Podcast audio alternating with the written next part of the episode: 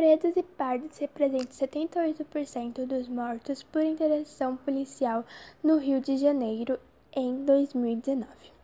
Das 1.814 pessoas mortas em ação da polícia no último ano, 1.423 foram pretas ou pardas. Entre elas, 43% tinha entre 14 e 30 anos de idade. O número de mortos por interação legal foi o maior número registrado desde 1998. No dia 14 de fevereiro de 2019, um jovem negro foi estrangulado até a morte em um mercado no Rio de Janeiro. Com 19 anos de idade, Pedro Henrique morreu após ficar desacordado ao levar um mata-leão do segurança.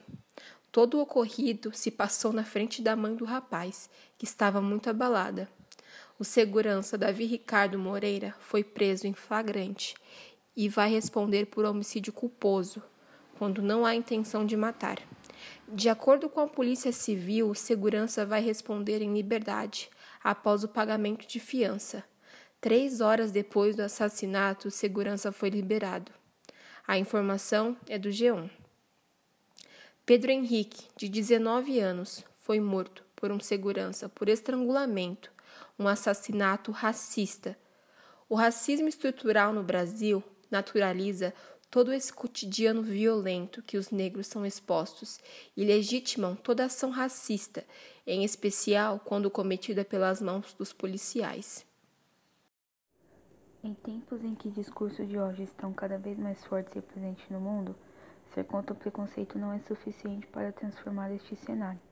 A partir do momento em que você reconhece o racismo como um risco para o bem-estar das pessoas, é necessário que essa consciência venha acompanhada de atitudes antirracistas. Ficar indiferente enquanto acontece uma ofensa contra negro, indígena ou amarelo, por exemplo, é colaborar com o racismo. Por isso, se colocar no lugar da pessoa que sofre opressão racial para entender a gravidade e lutar ao lado dela como o intuito de acabar com esse problema que dura séculos na sociedade, são atitudes muito necessárias.